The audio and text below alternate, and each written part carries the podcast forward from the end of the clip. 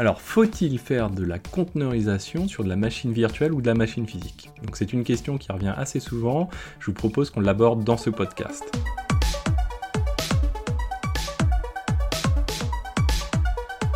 C'est une question qu'on m'a posée très récemment dans un live, mais c'est aussi une question qui revient assez souvent dans les commentaires euh, de la chaîne ou dans les lives, et également en message privé sur LinkedIn.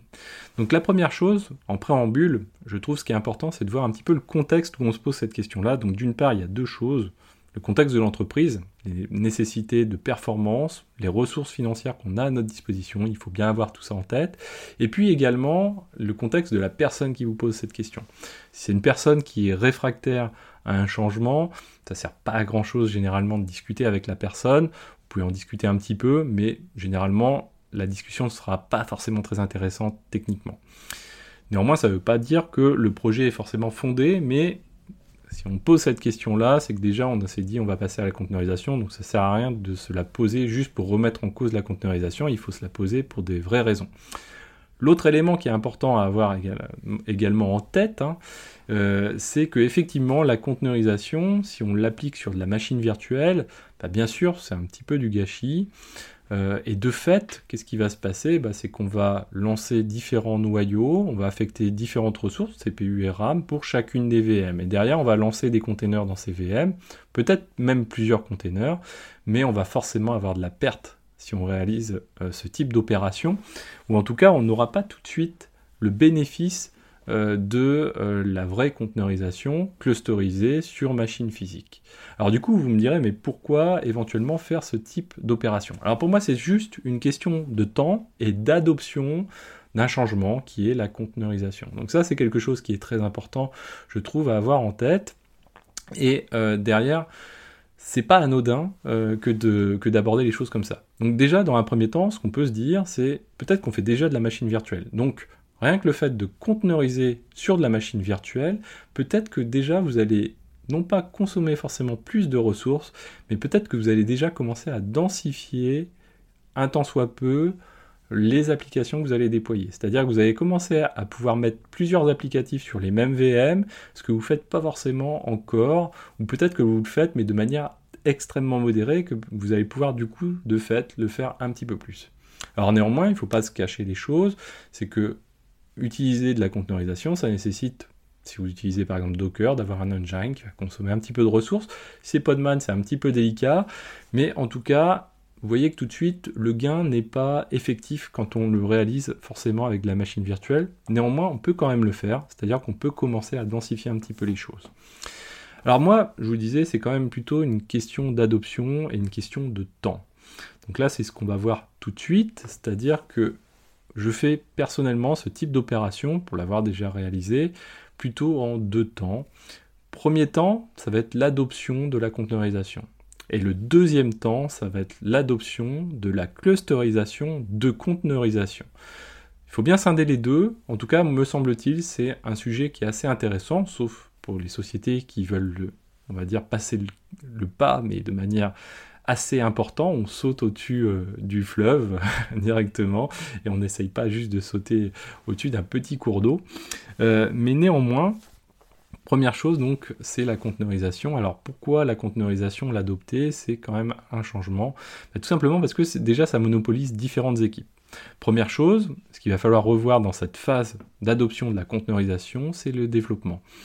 Donc on va avoir des équipes de développeurs qui vont devoir commencer à apprendre à utiliser la conteneurisation, que ce soit en local mais également euh, à distance, avec également l'apprentissage de nouveaux outils tels que le Dockerfile par exemple pour pouvoir builder des, images Docker ou autres, en tout cas des images au format OCI.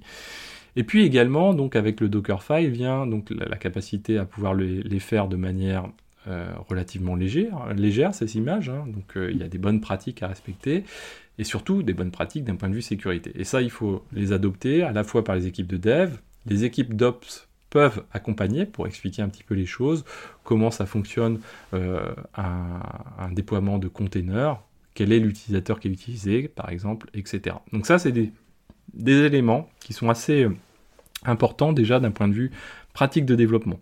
Ensuite, il y a la pratique de déploiement. Ce qui peut se passer, c'est que vous avez soit un pipeline de déploiement ou une CI/CD qui existe déjà, mais qui est embryonnaire. Et puis, quand on va passer à la conteneurisation, on va intensifier vraiment les choses. On va vouloir déployer beaucoup plus, on va vouloir déployer un petit peu autrement et avec plus de fluidité. Et là, ça va apporter des changements, nécessiter soit d'adaptation, soit de création carrément de pipeline. Pour y ajouter avec euh, donc les pipelines, on va parler des choses d'un périmètre qui peut être qui peut être relativement euh, étendu, on va dire, avec des checks de sécurité potentiellement, avec des checks euh, de tests et des batteries de tests qui peuvent être réalisées dessus. Donc pour ça, il y a besoin de bien prendre en compte les évolutions qu'on doit faire pour euh, faire évoluer le, déploiement et prendre en compte la conteneurisation dans le déploiement. Et ça, c'est pas anodin, c'est quand même quelque chose qui est important, qui est à cheval aussi généralement entre deux équipes, hein, les devs et les ops toujours. Et donc, la manière dont on va aborder ça, avec le plus ou moins de pression que vont avoir les équipes et la fluidité qu'on va pouvoir avoir en termes de communication entre les équipes, ça va avoir un rôle impactant et structurant pour votre entreprise. C'est-à-dire que si lorsqu'on aborde ce sujet-là, on met des pressions parce qu'on veut aller très vite et qu'on veut faire donc euh, sur de la machine physique comme on parlait tout à l'heure et en même temps la clusterisation, etc. On aborde plein de sujets en même temps sur des délais qui peuvent être relativement courts, eh bien ce qui va se passer, les équipes vont être tendues, on va les faire travailler entre elles, et c'est là où peut-être ça peut mal se passer. Et du coup, ça va créer un passif entre les équipes, historique, ce qui fait que bah, ça peut être structurant comme déstructurant finalement. Donc si ça se passe très bien, vous allez pouvoir euh, avoir vraiment pratiqué du DevOps, hein, c'est-à-dire vraiment avoir une fluidité entre les deux équipes, hein, Dev et Ops, voire même euh, des, personnes qui vont pouvoir naviguer entre les uns et les autres, avoir des modes de communication euh, mis en place spécifiquement pour trouver de la fluidité entre les deux, etc. Donc ça c'est quelque chose qui est important. Et donc, l'élément, le troisième élément qui vient avec euh, ça, c'est l'organisation. On a parlé du build, on a parlé donc du build développement, on a parlé du pipeline CI/CD, mais il y a l'organisation. Et ça, c'est important, c'est qu'il doit y avoir quelqu'un qui doit driver cette conteneurisation, mettre en place des nomenclatures éventuellement pour comment on tag les images, où est-ce qu'on pousse les images, de quelle manière on va les pousser, donc définir un enregistri, sécuriser, etc. Et donc là, il faut qu'il y ait un pilote dans l'avion, ne serait-ce que sur cette thématique-là, au moins au début pour guider les choses, mettre en place des choses, et s'assurer ensuite avec le temps que les choses vont être maintenues. Et ça, c'est quelque chose qui est relativement important, et au-delà d'être important, c'est structurant, c'est-à-dire ça va permettre éventuellement de tirer les équipes vers le haut et de les faire travailler entre elles encore mieux que c'était le cas auparavant. Maintenant, donc on a vu l'aspect conteneurisation. Et c'est à partir de ce moment-là donc où je me dis bah finalement la virtualisation c'était pas cette problématique de conteneurisation ne reposait pas sur la problématique euh, de euh, virtualisation. C'était pas un problème d'avoir des machines virtuelles finalement. Et j'ai pu faire monter mes équipes en compétences, y aller progressivement. Et maintenant, dans un deuxième temps, je vais pouvoir me dire, ok, je veux faire de la clusterisation de, containers, hein, tout simplement. Par exemple, Kubernetes, mais ça peut être du Swarm ou autre chose, peu importe. C'est pas le sujet aujourd'hui. Mais derrière, on va se dire, ok, comme lors de la vidéo précédente, on a vu qu'il y a plein de fonctionnalités qui sont extrêmement intéressantes qui viennent avec les containers, notamment la haute disponibilité, le scaling, scaling up, down, automatique, non automatique, l'auto-discovery, euh, pour le monitoring, etc. Donc il y a plein plein de sujets qui viennent avec, et ça c'est extrêmement intéressant. Et sur la clusterisation, là encore, ça va être quelque chose qui va, être, euh, qui va avoir une approche intéressante pour, pour, les, pour les ops notamment. C'est-à-dire que on va du coup, cette fois-ci, se dire, bah, avoir de la machine virtuelle et faire un cluster de, de containers sur de la machine virtuelle, là maintenant ça devient beaucoup moins intéressant il va falloir maintenir, peut-être maintenir plein de machines, etc. Et ça apporte vraiment peu euh, de choses, puisqu'en fait, si on prend notre orchestrateur pardon, de euh, containers, finalement, ben, il joue euh, le rôle de notre hyperviseur ou système d'hypervision finalement. et surtout, on va éliminer toute la couche noyau qu'on va avoir pour chacune des VM qui consomment de la ressource inutilement. Donc là, on va se dire, ok, on part là-dessus. Et vient avec ça deux sujets, donc on peut se dire, bah finalement sur la clusterisation, généralement il y a des masters, là on peut garder éventuellement de la machine euh, virtuelle, attention quand même à garder des performances relativement importantes, hein. si on part sur Kubernetes avec ETCD, il faut quand même avoir des latences relativement faibles en écriture, Donc on va garder du SSD sur de la VM, il n'y a pas de souci, hein, ça fonctionnera très bien. Et puis par contre, à côté, on va avoir des workers.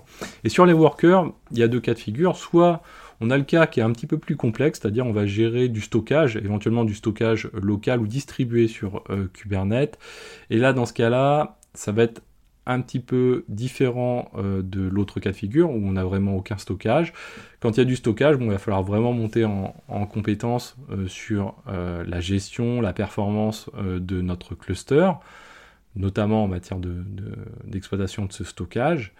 Mais néanmoins, ce qui est très intéressant intéressant pardon, dans les deux cas de figure, mais le plus quand on n'a pas de stockage, c'est de se dire finalement, nos machines physiques, qu'est-ce qu'elles fournissent à nos containers?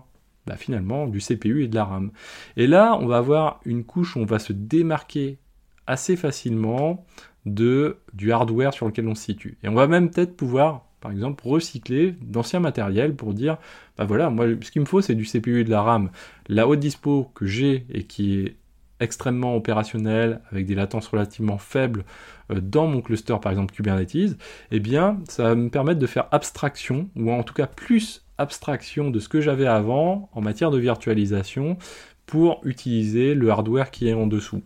Et pour ça, du coup, bah, je vais pouvoir utiliser un petit peu ce que je veux en dessous, peu importe, moi, ce que je cherche, c'est du CPU et de la RAM. Et ça, c'est quelque chose d'intéressant. Alors, c'est le cas également pour la virtualisation. Hein. Par exemple, quand on va faire, euh, quand on va utiliser, je sais pas, Proxmox, VMware ou peu importe, hein, c'est qu'on va apporter du CPU et de la RAM. Néanmoins, par moment, on va sentir quand même une, accroche assez importante euh, du hardware. Là, ce qui est quand même beaucoup moins le cas avec Kubernetes, on peut se sentir un petit peu libéré de, de, euh, cet aspect-là.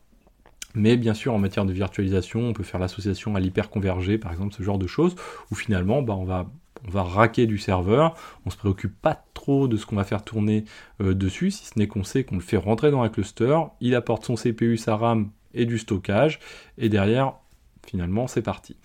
Et donc là, ben voilà, on a vu les deux aspects, euh, et ces deux aspects, comme je vous disais, finalement, pour moi, la réponse, elle n'est pas forcément de dire euh, est-ce que c'est intéressant ou pas sur la machine virtuelle, mais c'est plutôt dans, euh, dans quelles étapes on se situe et dans quelle phase on souhaite les réaliser. Donc, premier temps, conteneurisation, deuxième temps, clusterisation de containers.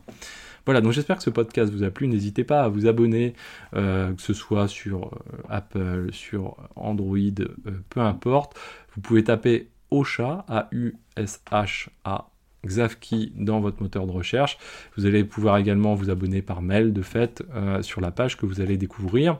Et n'hésitez pas surtout à le faire découvrir autour de vous. Et moi je vous dis à très bientôt. Ciao à tous.